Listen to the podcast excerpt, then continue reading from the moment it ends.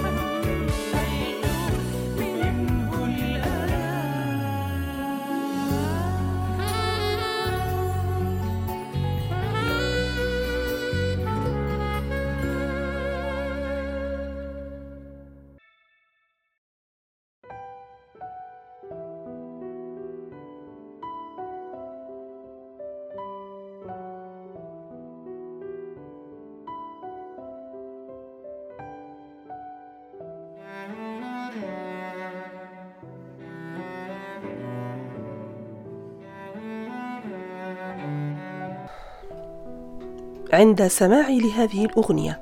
أول مرة صدفة أعجبتني فأعدت سماعها عدة مرات وعرفت أن سر إعجابي بها لم يكن لحنها العذب أو جمال صوت من أداها. وإنما ما جذبني وصفها لشعور تحمل الجرح والألم وذلك لوجود شعور آخر هو أقوى وأطغى وأشد. فالتضحية ليست إلا نتيجة لشعور بعاطفة الحب البعيدة عن حب الذات. فخطر لي أن يكون موضوع بودكاست اليوم عن المشاعر. مشاعري مشاعرك مشاعر من حولنا هي جزء من كياننا كبشر والتي لولا أن خلقها الله فينا وجعلها هدية لأرواحنا وحياة لقلوبنا. لكنا أجسادا فارغة باردة كالثلج معتمة كالظلام. فاعتمادنا على المشاعر كبير جدا في جميع سلوكياتنا. ذلك لأنها نابعة من إنسانيتنا.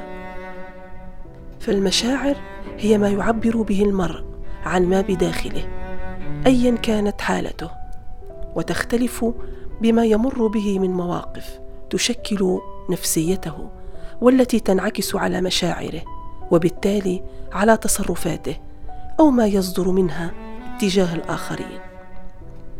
للمشاعر مصدر ومنبع ومأوى وبيت وحيد هو الذي تنشأ وتترعرع وتكبر وتموت فيه أيضا. هو أقوى هو ما أقوى وأهم ما في أجسادنا قلوبنا. قلوبنا التي يسكن فيها كتل من المشاعر ما بين فرح وحزن حب وشوق صدق وزيف عتاب وغضب مودة وكراهية. وتبقى هذه المشاعر كامنة لا تتحرك إلا بمؤثرات خارجية تثيرها وتهيجها فيعبر عنها الإنسان بصور مختلفة. فهناك من يعبر عنها بدموع تخفف عنه عبء ما حمله من هم تلك المشاعر. ومنهم من يعبر عنها بصمت. ومنهم من يعبر عنها بالانعزال والانطواء والوحدة. ومنهم من يعبر عنها بضحكات تلجلج في الآفاق. تطرب لها النوارس وتتمايل معها الأزهار. ومنهم من يعبر عن مشاعره بقسوة وقوة فيخرب كل ما يواجهه أو يكسر في يده شيئا أو يرتكب حماقة سرعان ما يندم على ارتكابها. ومنهم من يعبر عن مشاعره بحروف وكلمات. وتظهر لنا في صورة من صور الأدب كالشعر أو النثر من قصائد ومقالات وقصص وخواطر. ومنهم من يعبر عن تلك المشاعر في لوحة تشكيلية فنية. تعجز كل الأقلام وتتقازم كل التعابير أمام هذا التعبير الآسر الجميل. ومنهم من يعبر عنها في صورة حديث صوتي عندما يحدث أصدقاءه وأحباءه لكنه لا يستطيع ترجمة تلك المشاعر لكلمات تكتب وتقرأ. ومن الناس من لا يستطيع أن يعبر عن مشاعره ابدا وهو ليس بارد الإحساس بقدر أنه لم يجد الطريقة المناسبة للتعبير عن مشاعره فلا يهتم بها ولا يلقي لها بالا وقد يجد في لوحة أو في قصيدة أو في خاطرة أو في مقال ما يعبر عن مشاعره فيكتفي بقراءتها والتعايش معها ومع أحداثها. تعانقها الروح وتتشربها النفس وتخالطها المشاعر والأحاسيس فيكتفي بها معبرة عن مشاعره وأحاسيسه وقد يقتبسها أو يستخدمها ليوصل رسالته لمن يريد إيصالها له. وتلك ملكات ومواهب قسمها الله سبحانه وتعالى بين البشر.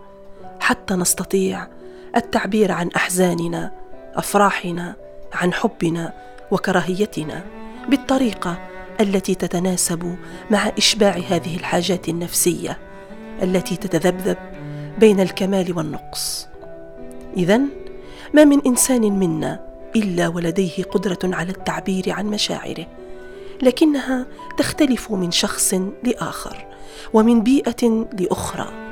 ومن طبيعة نفسية لأخرى. فبعض الناس يريد أن يحتفظ بمشاعره لنفسه يكتبها في صدره يحتفظ بحزنه وحبه وغضبه وفرحه لا يفضي بها لأحد. وهو بذلك يشعر بسعادة لا توصف عندما يحدث نفسه بمشاعره وأحاسيسه. ومنهم من لو احتفظ بها في صدره دون أن يحملها صديقا له يثق فيه أو حبيبا يرتمي إليه لتفجرت في صدره آهات لدي لها دوي وحرقة البراكين. لم يكن ضروريا أن كل تعابيرنا عن مشاعرنا تكون كلاما مكتوبا ما بين شعر ونثر. لأن حتى الذين يعبرون عن مشاعرهم بالكتابة يتفاوتون من شخص لآخر. فمنهم من يجيد الإيجاز ويوصل ما يشبع تلك المشاعر من أقصر الطرق وأسهلها. ومنهم من يطيل الحديث ولا يصل في النهاية لرضا كامل عن ما يريد التعبير عنه. ومنهم من يعانده القلم وتتفلت منه الأفكار وتضيع منه الخواطر فيمسك بقلمه يجره على ورقته ينقط به أو يرسم خطوطا متعرجة وأشياء أشبه بالطلاسم. لا هي تكون مفهومة ولا هي تعبر عن ما يختلج في صدره من مشاعر. ومنهم من إذا جر القلم وامتشق الورقة توالت الأفكار وتواردت الخواطر وتسارعت الجمل بين يديه كما يتسارع ماء الجدول الرقراق المتدفق من أعالي الجبال فما يشعر بنفسه إلا قد وصل لنقطة النهاية ووضع القلم فأنتج ادبا جميلا عذبا طعمه كالشهد أو أحلى.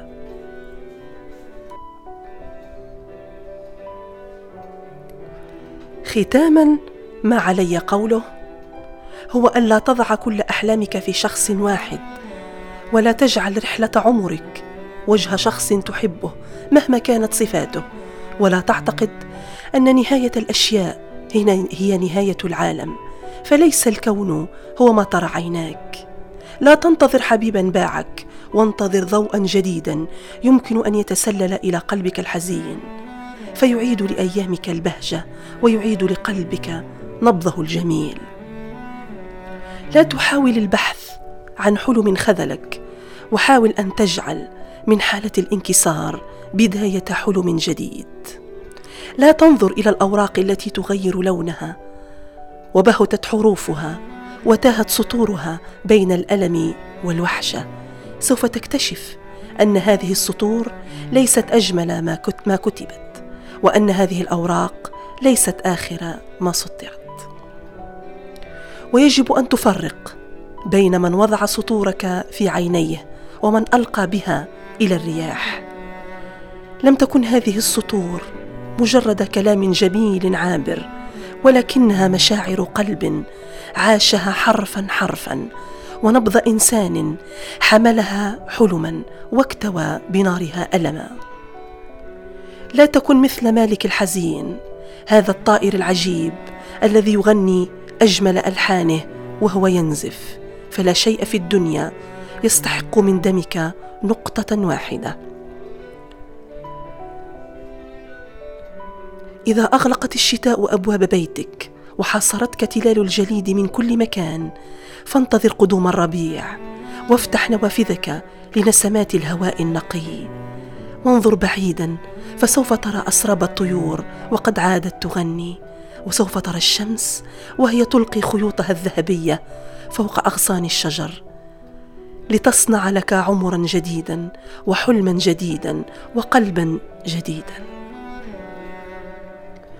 ادفع عمرك كاملا لإحساس صادق وقلب يحتويك ولا تدفع منه لحظة في سبيل حبيب هارب أو قلب تخلى عنك بلا سبب.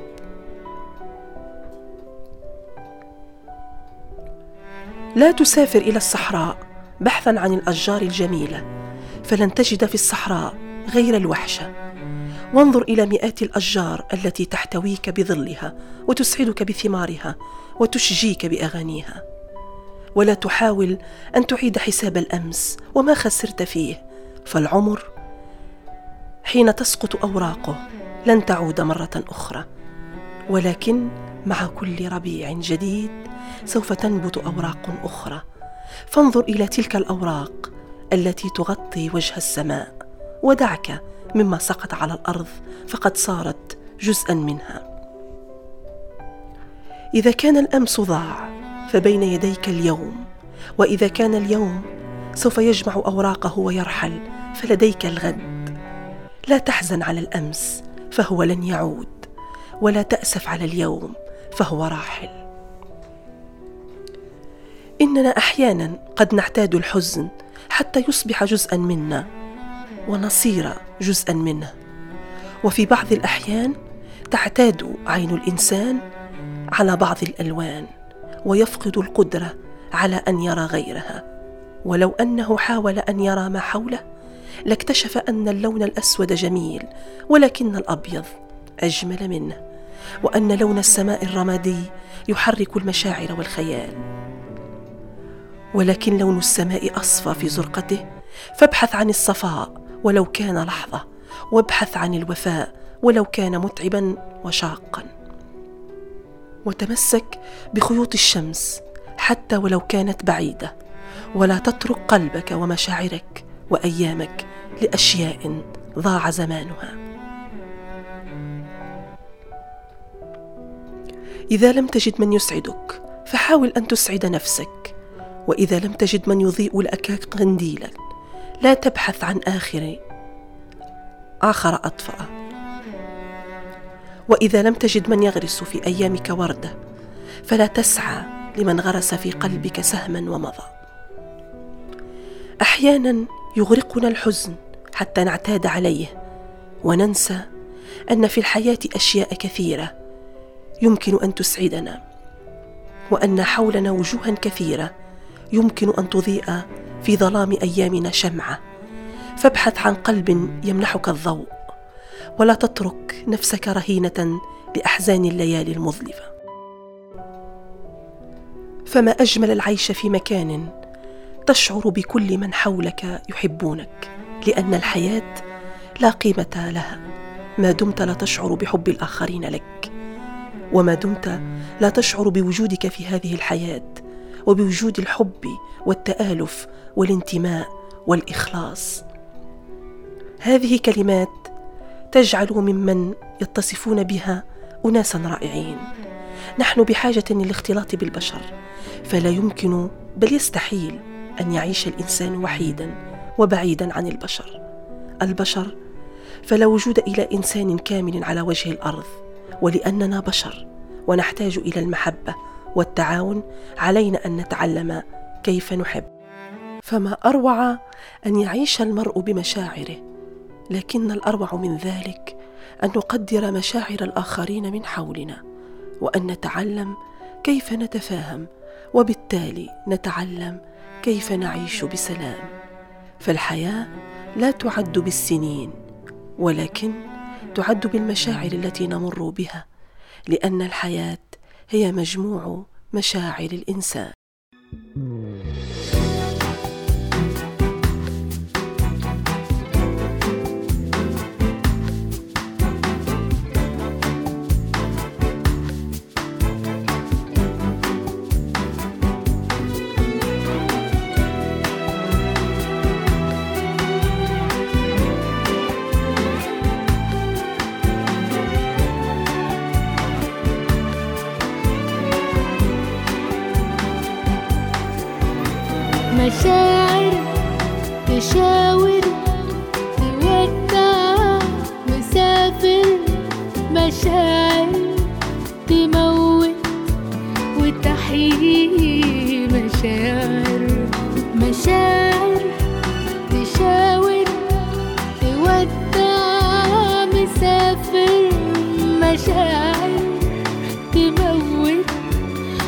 وتحيي مشاعر